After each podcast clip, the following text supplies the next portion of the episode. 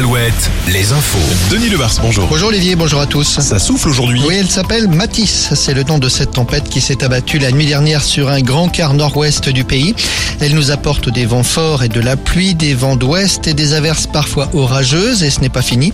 Ça va souffler toute la journée avec euh, sur la côte des rafales de 80 à 100 km heure. Au-delà des 100 km heure sur les côtes bretonnes, un temps agité et pluvieux annoncé aussi pour demain. La surprise à la CGT, alors que trois candidats avaient été présentés comme successeurs possibles de Philippe Martinez. C'est une quatrième candidate qui a été élue cette nuit, Sophie Binet, 41 ans, ancienne membre de l'UNEF, le syndicat étudiant c'est la première fois depuis la création de la CGT à la fin du 19e siècle qu'une femme est désignée à la tête du syndicat.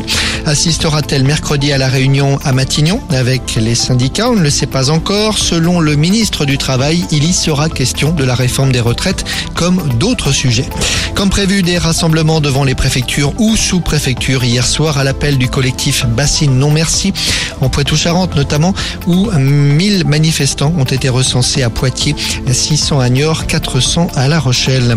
À Bordeaux, l'université évacuée par la police la nuit dernière. Les locaux étaient occupés depuis 10 jours. D'importantes dégradations ont été constatées.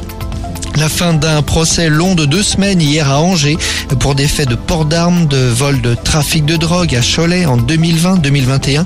16 hommes étaient jugés depuis deux semaines. La plus lourde peine, 8 ans de prison et 10 000 euros d'amende. Le foot, Marseille-Montpellier ce soir en match avancé de la Ligue 1. Nantes et Angers jouent dimanche. Au National, le derby ce soir entre Le Mans et Cholet. Et puis le basket, La Rochelle en déplacement ce soir en Pro B. Angers joue également à l'extérieur, mais ce sera demain à l'extérieur des matchs à l'extérieur aussi pour Poitiers, Chaland et les Sables en national. Bonne journée.